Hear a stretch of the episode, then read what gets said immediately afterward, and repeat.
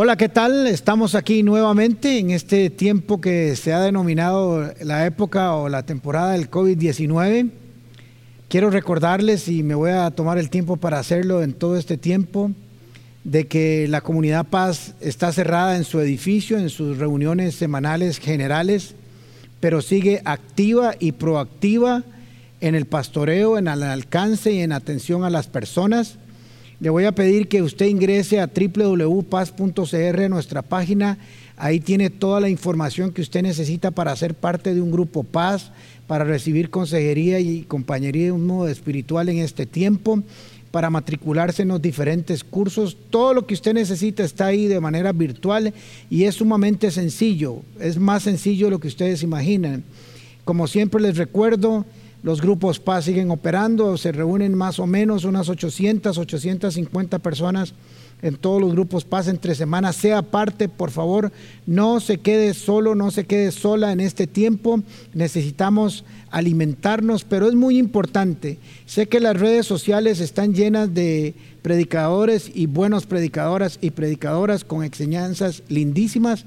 No les voy a decir que no las oigan, nunca hemos sido así pero no hay como el mensaje de su iglesia, no hay como tener el espíritu de sus pastores, el espíritu de su iglesia para podernos alimentar de manera correcta y participar en una sola visión. Hay que pertenecer a una visión para llegar a un destino. Así que oigan todo lo que quieran sin ningún problema, pero sea parte de las actividades de la comunidad paz, porque cuando todo esto regrese, es aquí donde vamos a orar por usted, es aquí donde lo vamos a atender, es ahí donde lo vamos a pastorear y eh, necesitamos estar juntos. Así que seguimos eh, Divorce Care, seguimos con consejerías, seguimos con paz social, haciendo una obra social impresionante como ustedes ya vieron. En fin, todo sigue operando. Métase a nuestra página y eh, busque un lugar donde, un ministerio donde ubicarse para que no pase este tiempo solo. Y les, les vuelvo a dar gracias, gracias por sus diezmos y sus ofrendas, por su fidelidad. Con esto seguimos adelante. Estamos trabajando más que nunca ahora sin horarios. A veces hay reuniones de noche, de día, en la tarde, sábados, domingos, porque estamos atentos casi 24 horas al día. Muy bien. Eh, no es ah, difícil saber que el tema actual es el COVID-19 y la pandemia que está afectando al mundo entero. No es un secreto, todos estamos siendo afectados y todos estamos siendo, eh, hemos cambiado nuestra dinámica de vida que antes teníamos antes de que apareciera este famoso virus. Y si usted busca en las redes sociales y ve los noticieros y lee los periódicos, como quiera que los lea en papel o digital, el tema actual es el COVID-19 y cómo está impactando el mundo entero.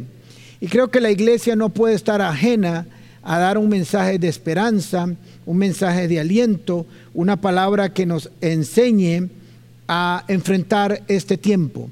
La iglesia de Cristo, el mensaje de Cristo tiene una respuesta para estos momentos y la iglesia tiene que estar presente dando herramientas espirituales de cómo enfrentar las situaciones difíciles de la vida. La Biblia está llena de ejemplos de versículos, de pasajes completos de cómo enfrentar situaciones difíciles de la vida. Y lo más eh, eh, increíble de las escrituras es que no esconde que el hombre y la mujer de Dios pasarán por pruebas en su camino a la tierra prometida. Uno de los errores que podemos cometer nosotros como creyentes y como seres humanos es pensar que lo mismo que Dios hizo un tiempo lo va a hacer en otro. Dios actúa en todo tiempo, pero no siempre hace lo mismo, no siempre actúa igual. Y uno de esos errores que podemos cometer es encajonar a Dios o como decimos los notarios, hacer de Dios machotes, plantillas, donde Dios siempre opera de la manera igual en circunstancias iguales. Y Dios no es así. Dios es un Dios creativo para cada situación, para cada momento difícil de la vida o buen momento de la vida. Él no, no, solo tiene una misma, no, no aplica la misma solución, sino que siempre tiene una nueva. Sé que existen muchos y muy buenos consejos en muchos libros y en la red hay muchas eh, eh, recomendaciones. Eh, hay cosas como 12 pasos para obtener la bendición, 7 pasos para oír la voz de Dios, 3 pasos para recibir al Espíritu Santo. Y no estoy diciendo que no sean malos, puede ser que funcionen en algunas áreas de la vida, pero no siempre funciona para los tiempos difíciles. Y el problema es que si encajonamos a Dios, le quitamos la creatividad y nos podemos encerrar y tener falsas expectativas pensando que Dios siempre va a hacer lo mismo en, mismas circunstancias y no es así. Hoy vamos a aprender de un caso de esos. En tiempos de adversidad, nuestra fe va a ser probada. Nuestra fe no es probada en buenos tiempos. Nuestra fe es probada en tiempos de enfermedad, en, en tiempos de falta de trabajo, en frente de pandemias, en frente de tormentas, siempre vamos a ser probados. ¿Y para qué va a ser probada nuestra fe? Nuestra fe va a ser probada para demostrarnos a nosotros mismos, no solo a Dios, sino a nosotros mismos, el material con que estamos hechos y hasta dónde hemos crecido. Porque el principio bíblico es que el que es fiel en lo, poco es llevado a lo mucho. Así que Dios necesita probarnos siempre con el propósito de llevarnos a otra dimensión. Esto es muy importante que lo tengamos claros. Dios no nos prueba porque es malo o porque quiere nada más darse cuenta si estamos bien o mal. Dios conoce nuestro corazón. Dios quiere que nosotros seamos probados en nuestra fe para llevarnos a otra dimensión, a otra revelación de lo que Dios hace y cómo lo hace. Así que cuando entremos en diferentes pruebas tenemos que entender que son para bien y no para mal son para que crezcamos y no para que menguemos. Es para que Dios nos pueda poner más en nuestras manos, porque cuando vamos superando las diferentes pruebas de la vida, los diferentes momentos de la vida, Dios lo que hace es que nos añade una porción más de fe, nos añade una victoria, nos añade una revelación más, nos añade un misterio más que descubrimos del reino de los cielos. Así que no se preocupe cuando esté en prueba. Preocúpese el no entrar en pruebas porque quiere decir que usted y yo no estamos creciendo, no estamos trayendo cosas nuevas a nuestra vida. Ya sabemos que en Génesis capítulo 17, versículo 7 en adelante, Dios le hace, hace un pacto con Abraham y le dice que estaré contigo, con tu descendencia, haré un pacto perpetuo por generaciones, yo seré tu Dios y el Dios de tus descendientes, etcétera, etcétera, etcétera. Y ese pacto Dios lo va cumpliendo a través de las generaciones. Así que Dios le hace esta revelación, este pacto unilateral que nace de Dios. No es algo que Abraham le pide, sino que es algo que Dios le da porque así Dios lo quiso en su divina providencia. Así que eh, eh, Abraham creyó, le fue contado por justicia, fue llamado amigo de Dios y Abraham antes de morir bendice a sus generaciones futuras y bendice a su hijo Isaac. Así que ya Abraham muere, antes de morir transmite la bendición, la pasa a la siguiente generación y se la pasa a su hijo Isaac. Ya saben, su hijo Isaac es fruto de un milagro, de una promesa. Pero Isaac tenía que aprender algo. Hasta este momento Isaac todo lo que había recibido prácticamente le había caído del cielo. Podríamos decir en el buen sentido de la palabra que Isaac era el chiquito chineado del papá rico que tenía moto, carro, jet ski, Ferrari, andaba en avión, pasaba, paseaba por todo lado y no le hacía falta nada, ni tenía nada. Su cuarto estaba de 400 llenos de videojuegos, etcétera, etcétera, etcétera. Tenía sirvientes para sí mismo y no le había costado nada en su vida hasta en cierto momento donde la vida cambia, porque la vida es así. La vida nos presenta circunstancias difíciles como todos los que estamos viviendo ahora en este planeta. Eh, tenía que aprender Isaac a vivir su propia relación con Dios y descubrir y administrar su propia revelación del pacto de Dios. Su propia revelación del pacto de Dios. Hasta ahora Isaac sabía lo que Dios le había dado a Abraham, pero ahora tenía que experimentarlo en carne propia, ahora tenía que vivirlo. No solamente tenía que desarrollar su propia fe, sino la administración de su propia bendición. Y esto no lo había hecho él hasta ahora. Tenía que pasar del Dios de su padre a su propio Dios, de la bendición de su papá a su propia bendición tenía que vivir su propia experiencia de fe, su propia experiencia de obediencia y su propia experiencia de amistad. Le había sido tan fácil todo que hasta su esposa le llegó en un paquete de encomienda. Ya para ese tiempo ya se entregaban las cosas a domicilio. Ni siquiera tuvo que aprender a ligar, como decimos los ticos, porque se la trajeron facilito a la casa. Así que todo le había sido fácil en su vida, pero ahora tenía que experimentar su propia experiencia de fe. Cada generación tiene que experimentar su propia experiencia de fe. La generación que viene detrás de la comunidad paz, del ministerio que Flora y yo te hemos tenido por años, van a tener que aprender de su propia experiencia de fe. Ahora están viviendo una nueva generación de nuestra experiencia de fe y de otros adultos, pero van a tener que vivir su propia experiencia. Génesis capítulo 26, versículos 1 y 3. Ya saben, Abraham murió, lo bendijo y le pasó sus bendiciones a, Abraham para, a Isaac para que administrara su propia revelación. Dice Génesis capítulo 26. En ese tiempo hubo mucha hambre en aquella región, además de la que hubo en tiempo de Abraham. Por eso Isaac se fue a Gerar, donde se encontraba Abimelech, rey de los filisteos. Allí el Señor se le apareció y le dijo, no vayas a Egipto, quédate en la, en la, región de la que yo te he hablado. Quiere decir que Isaac ya tenía una relación personal con Dios y Dios le estaba hablando y Dios se le estaba revelando de manera eh, permanente en su vida. Vive en ese lugar por un tiempo, yo estaré contigo y te bendeciré. Esa era la promesa ahora individual, específica, determinada. Ya no era lo que Dios le había dado a Abraham, sino lo que Dios le estaba transmitiendo, lo que Dios le estaba revelando a Isaac para él mismo, para su descendencia, para su generación. Así que le dice, yo estaré contigo y te bendeciré, porque a ti y a tu descendencia les daré todas estas tierras, y así confirmaré el juramento que le hice a tu padre Abraham. Le hice un juramento a tu padre Abraham, pero tú tienes que revelártelo, yo tengo que revelártelo a ti personalmente. No puedes vivir en la experiencia de tu papá. Y quiero decirles que cada uno de nosotros de alguna manera ha tenido experiencias de fe en el pastor o en la pastora o en su líder o en su papá o en algún amigo que les ha transmitido una experiencia de fe, pero cada uno de nosotros va a tener que vivir su propia experiencia de fe, su propia revelación, su propia intimidad, su propia obediencia, su propio acto de fe, para que nuestra personalidad espiritual, para así decirlo, tenga esa individualidad que Dios quiere, porque Dios quiere revelarse de manera personal a cada uno de nosotros.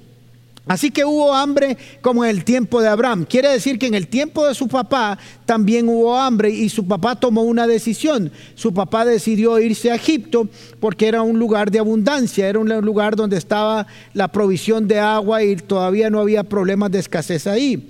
Así que decidió irse para allá, lo que parece que era lógico.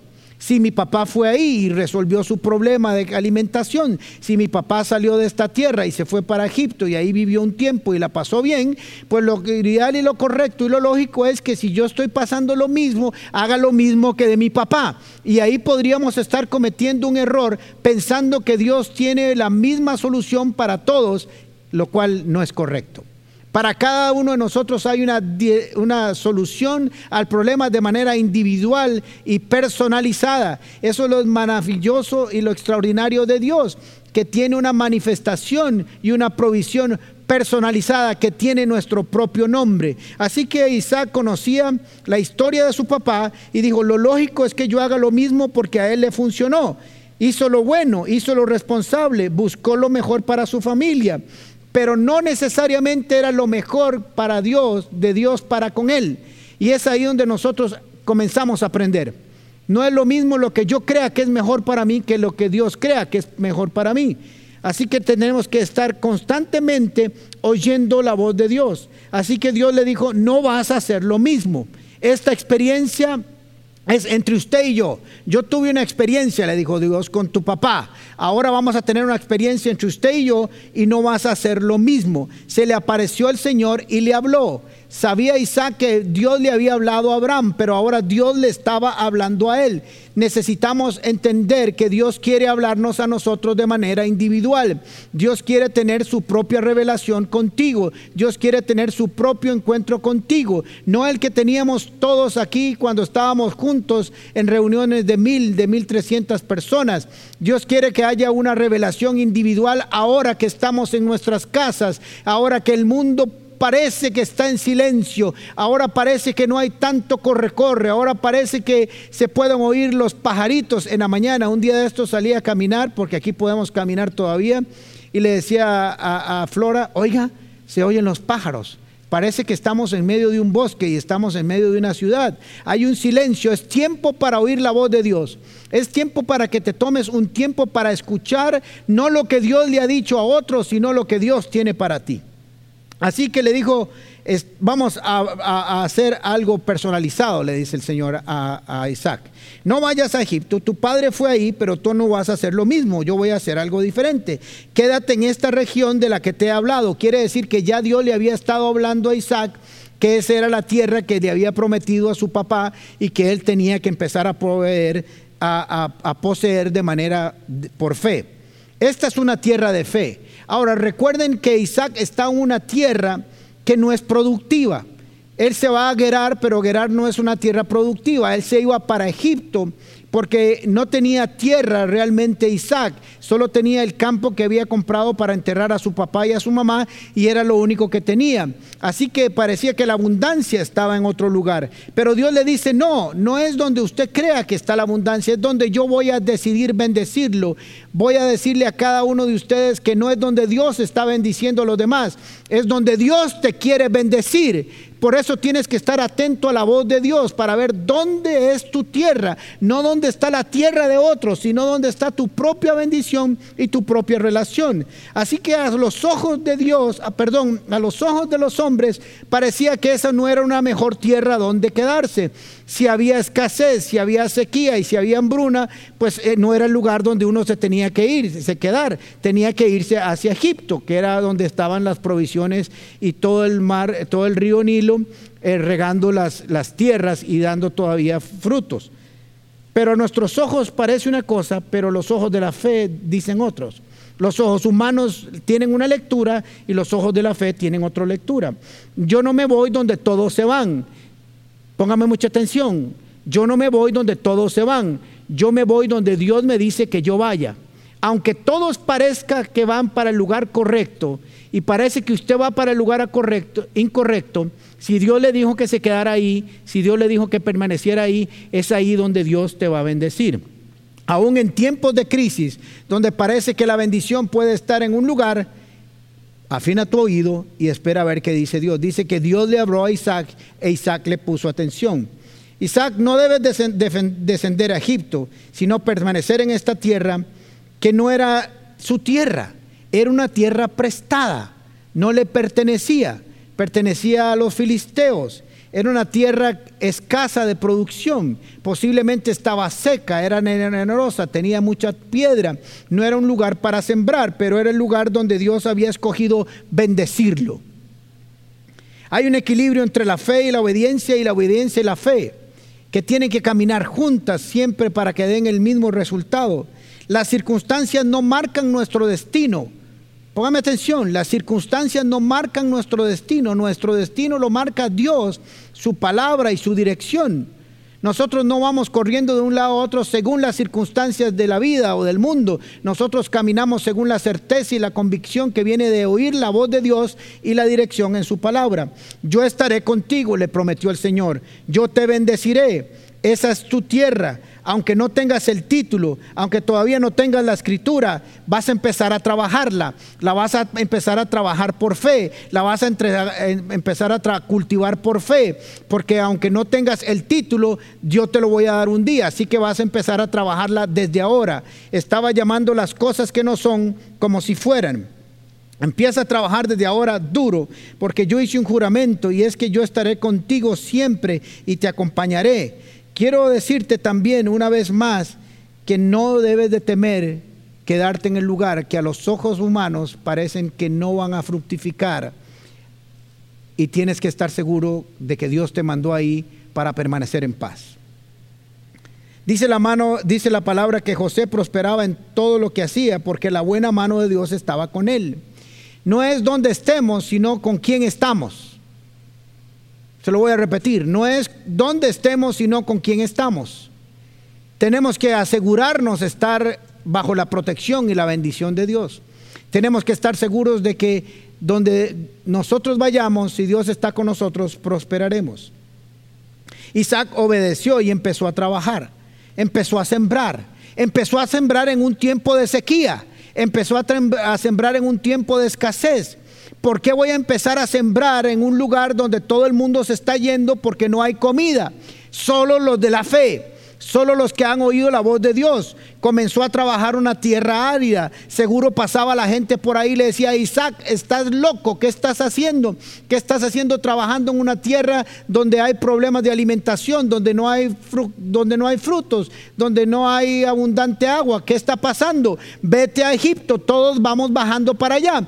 Tu papá se fue para allá, ¿por qué no aprendes de él? E Isaac seguro seguía trabajando con su gente, abriendo con su pala, con instrumentos de, siembra, diciendo, yo estoy aquí porque Dios me mandó, yo estoy trabajando esta tierra no porque mis ojos dicen que es la mejor, sino porque la fe dice que de aquí saldrá la mejor. Yo estoy aquí porque Dios me lo mandó y porque Dios siempre quiere lo mejor para mí. Siguió trabajando, siguió cultivando, siguió sembrando, porque había una promesa sobre él y sabía que Dios no miente ni se arrepiente y que le había dicho que ahí era donde lo iba a bendecir. Podría ser que algunos dirían, hey, vas a tener un gran cosecha de piedras y de polvo. E Isaac se reía y decía, eso es lo que ven tus ojos, pero mis ojos ven otra cosa. Posiblemente Isaac tenía en su corazón lo que dice Habacuc capítulo 3, versículo 17, 19 aunque no den frutos las higueras, ni den uva las viñas, ni aceituna los olivos, aunque no haya en nuestros campos nada que cosechar, aunque no tengamos ni vacas ni ovejas, siempre te alabaré con alegría porque tú eres mi Salvador. Dios mío, tú me das nuevas fuerzas, tú me das rapidez de un venado y me pones en lugares altos. Ahí estaba, trabajando, a un lugar donde parecía que no iban a haber frutos. Ahí estaba declarando, alabando al Señor, confiando, tú me hablaste, tú me dijiste que yo debía estar aquí. Los ojos de los hombres dicen que yo debo irme, la lógica humana dice que yo debo partir. Lo correcto, viendo lo que estaba sucediendo en el mundo de Isaac, en la tierra de Isaac, que había hambre, que había escasez, que no habían cosechas, ¿quién te va a estar sembrando? Pues él, porque había recibido la voz de Dios y había confiado en lo que él decía, seguía alabando. Quiero decirte una vez más que Dios te va a bendecir donde quiera que estés. Donde parece que a los ojos humanos que no va a haber prosperidad, Dios te va a hacer prosperar. Dios te va a hacer recoger cosechas increíbles y extraordinarias. El Señor le habló, Isaac obedeció y Dios respaldó. Señor habló, Isaac obedeció y Dios respaldó. Y dice en el versículo 26, 12, Isaac sembró en aquella región y ese año cosechó al ciento por uno. Al ciento por uno. La razón es, dice, porque el Señor lo había bendecido. Así que Isaac fue acumulando riquezas hasta que llegó a ser muy rico. ¡Wow! En tiempos de escasez en tiempos de hambre, en tiempos donde él creyó que salir a Egipto era su solución, Dios le dice, quédate en una tierra que no es tuya, en una tierra que no está dando fruto, en una tierra donde no hay alimentos, en una tierra donde hay hambruna, en una tierra donde no hay nada que hacer, te vas a quedar ahí. Yo te voy a respaldar si me obedeces y comenzarás, y comenzarás a ver mi provisión. Ciento por uno ese año, en tiempo de escasez de comida, Isaac tiene ciento por uno. Pero no solo eso, no solo eso. Dice que la razón de esa cosecha gigante fue porque el Señor lo había bendecido. Así Isaac fue acumulando riquezas hasta llegó a ser muy rico. hasta que llegó a despertar envidia a los demás. En tiempos de pandemia del COVID-19, si sabemos hacer lo correcto, no estoy diciendo que te vas a hacer millonario, pudiera ser. Dios trae ideas creativas, eh, nuevas eh, eh, empresas, nuevas cosas que salen yo siempre he dicho que la necesidad es la madre del ingenio y ahora hay muchas mentes pensando por unos que madrugan, otros que no se acuestan y están apareciendo un montón de negocios. Dígale al Señor, ¿cuál es mi tierra? ¿Qué es lo que me pertenece? No lo que otros están haciendo, sino lo que tú quieres que yo haga. Donde tú quieres que yo me quede, yo me quedo y ahí tú me vas a bendecir. Y Dios te va a bendecir. Y en tiempos de crisis, Isaac creció hasta llegar a ser muy rico. Dice el Salmo 37, 18, 19. El Señor protege la vida de los íntegros y su herencia perdura para siempre. Y quiero que pongan oído al versículo 19. En tiempos difíciles serán prosperados, en épocas de hambre tendrán abundancia. Óigame comunidad paz y todos los que están escuchando esta enseñanza. Hay una promesa para aquellos que son íntegros, íntegros en su fe, creyendo de la gracia y el favor de Dios para sus vidas, quedándose en el lugar donde Dios quiere que se queden, escuchando la voz de Dios, con estrategia y consejo se gana la guerra. Así que Isaac no escuchó el consejo de otros, escuchó, escuchó el consejo y la estrategia de Dios. La estrategia de Dios no es lógica, humanamente hablando. No irse a Egipto era lo, e irse a Egipto era lo correcto, no irse era lo incorrecto. Y menos, no solamente quedarse ahí y no bajar a Egipto, sino que además ponerse a sembrar en tiempo de hambruna. No suena lógico, no suena correcto. Sin embargo, lo correcto humanamente no es correcto desde el cielo. Voy a leerlos otra vez. En tiempos difíciles serán prosperados y en épocas de hambre tendrán abundancia. Estamos en tiempos difíciles y seremos prosperados.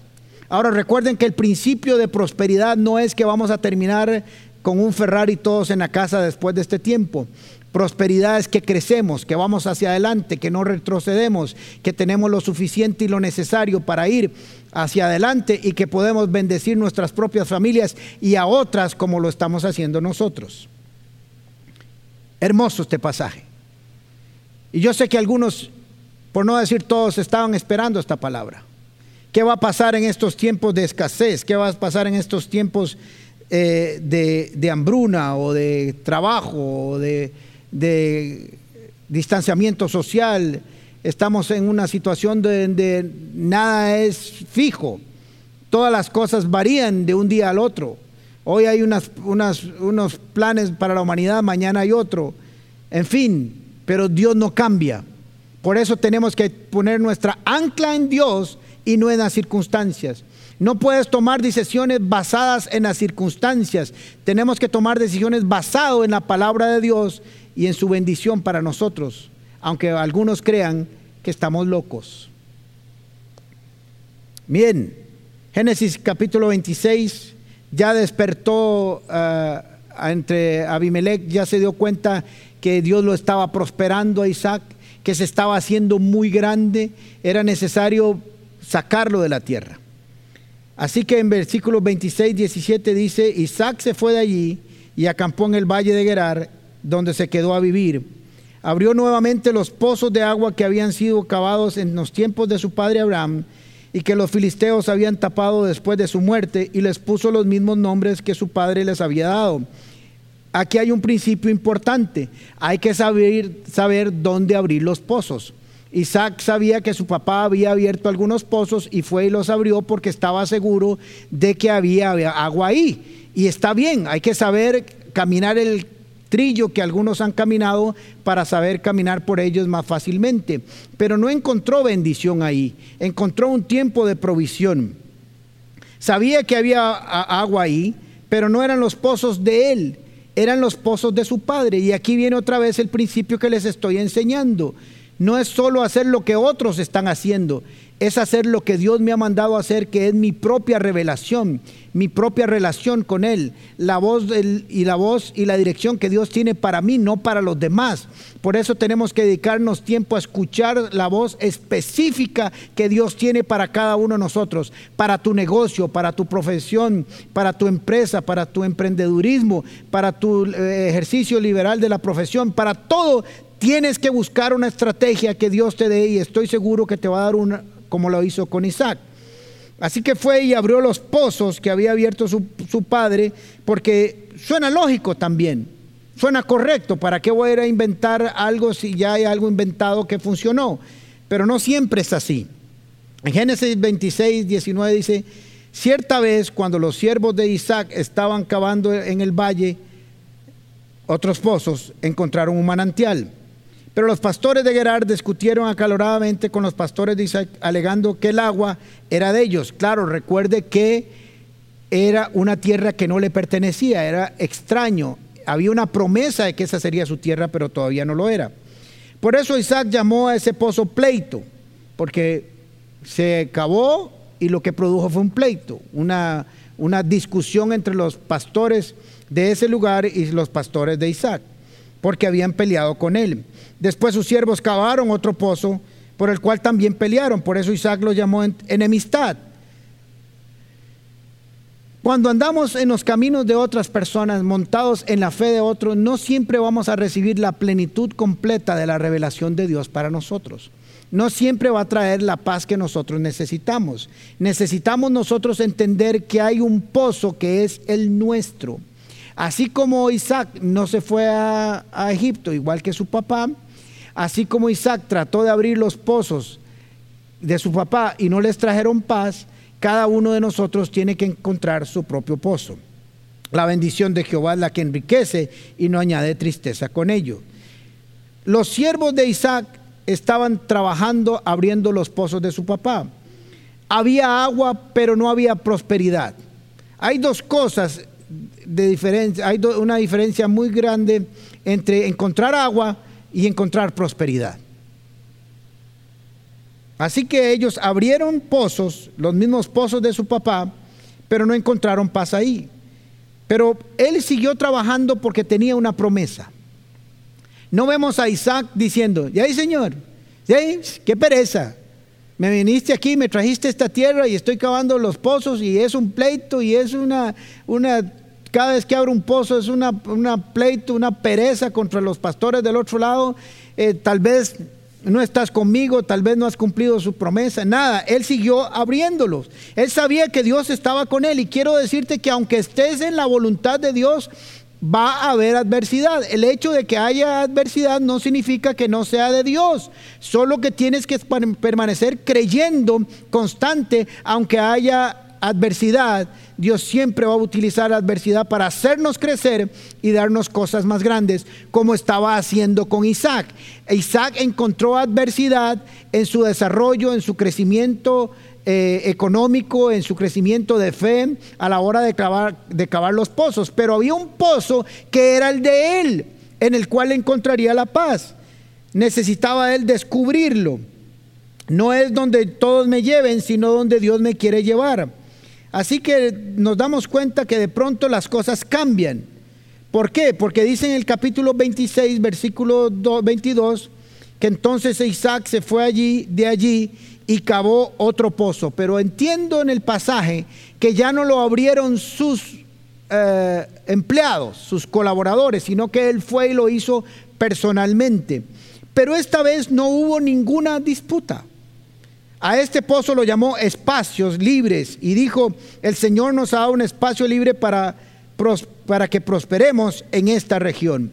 ¿Qué manifestación de Dios más grande? Diciendo, puedes abrir otros pozos, puedes ir a los pozos de tu padre Abraham y ahí Abraham, tu papá encontró bendición, pero yo tengo un pozo que es tuyo, Isaac. Tengo un pozo que te pertenece a ti. Es el que tienes que cavar con tus propias fuerzas, con tu propia fe, con tu propio llamado, con tu propia disciplina, con tu propia relación, con tu propia entereza. Tienes que cavarlo y es cuando metas tus manos, no en las manos de otros, sino tus propias manos de la fe, donde yo te voy a dar un paso que te va a traer prosperidad.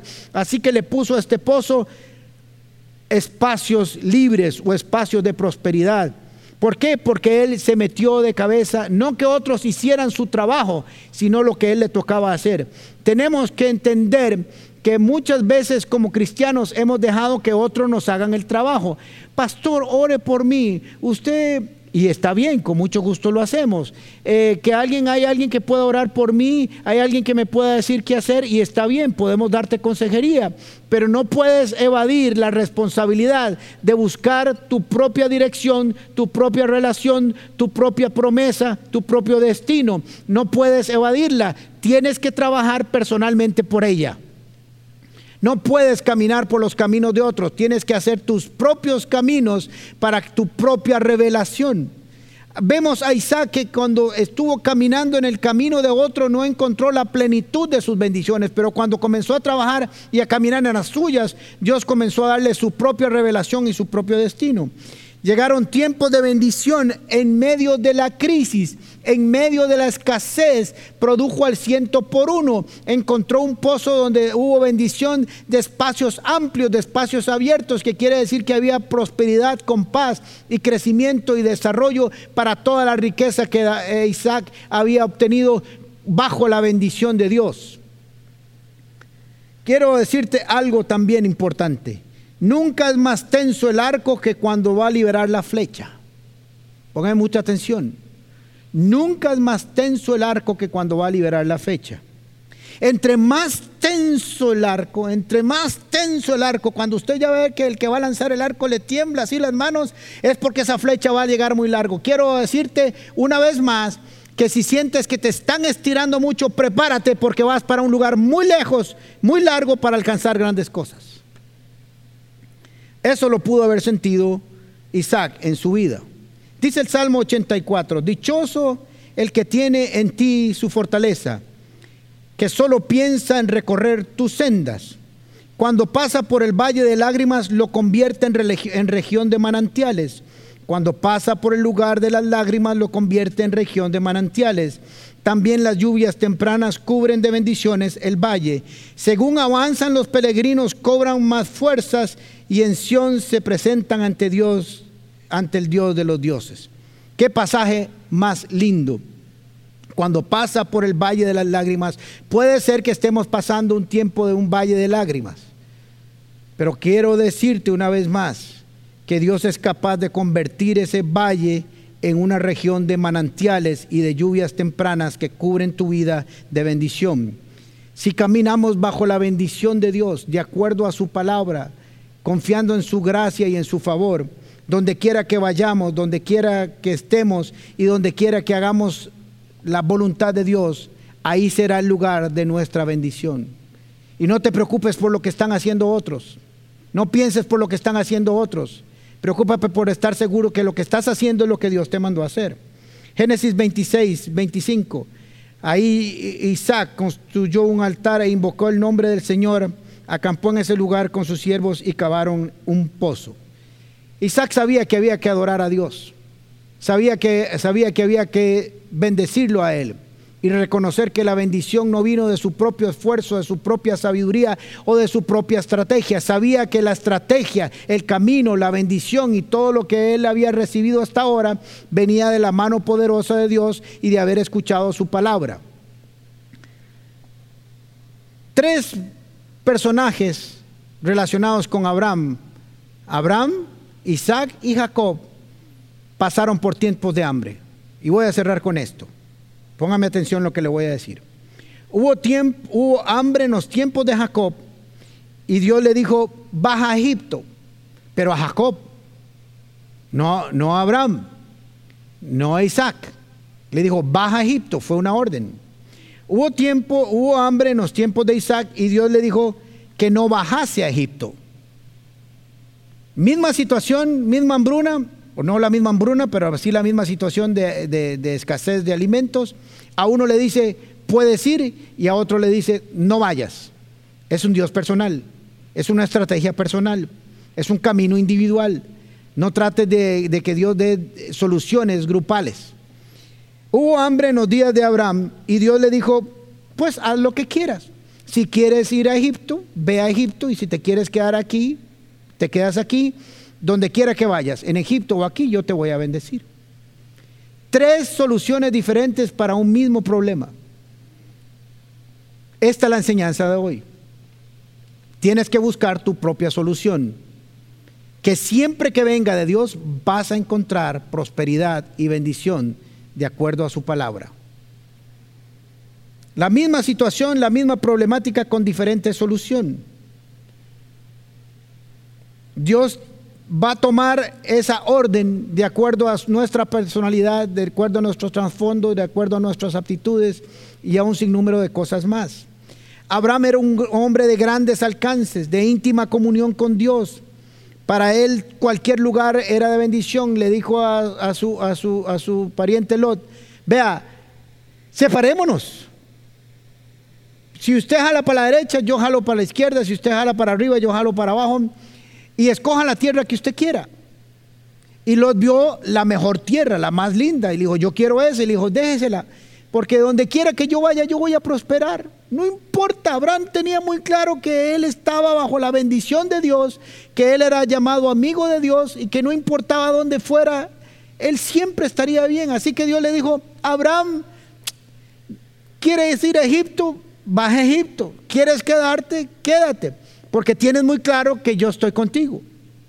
A Isaac era una buena persona no le habían costado mucho las cosas, las cosas le habían sido relativamente fácil, así que había que ayudarle un poco más de extra y no podíamos dejarlo, era un poco ingenuo en su vida personal, así que no lo dejó ir a Egipto. Quiero decirles que Egipto representa no solo el sistema demoníaco eh, de pecado, de opresión, de esclavitud, pero quiero que oiga lo que le voy a decir, representa el sistema económico de este mundo no podemos ir a Egipto, esperar que Egipto nos bendiga si no sabemos cómo tratar con Él, si no sabemos cómo relacionarnos con Él, si no sabemos diferenciar entre lo que viene de Dios y lo que no viene de Dios.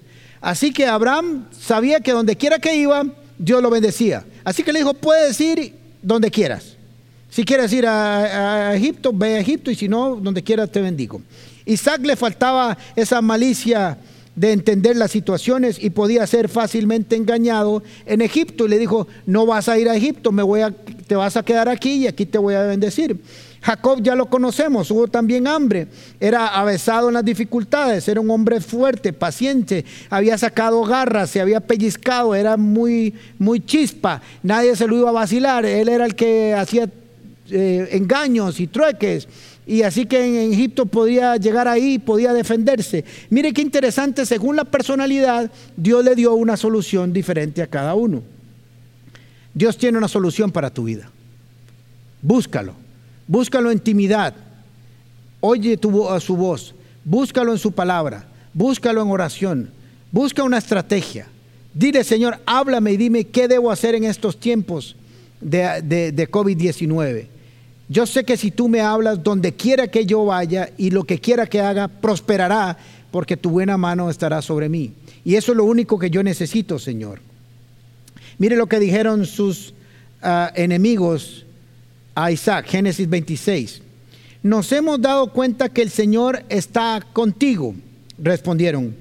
Hemos pensado que tú y nosotros deberíamos hacer un pacto respaldado por un juramento. Ese pacto será el siguiente, tú no nos harás ninguna, ningún daño ya que nosotros no te hemos perjudicado, sino que te hemos tratado bien y te hemos dejado ir en paz.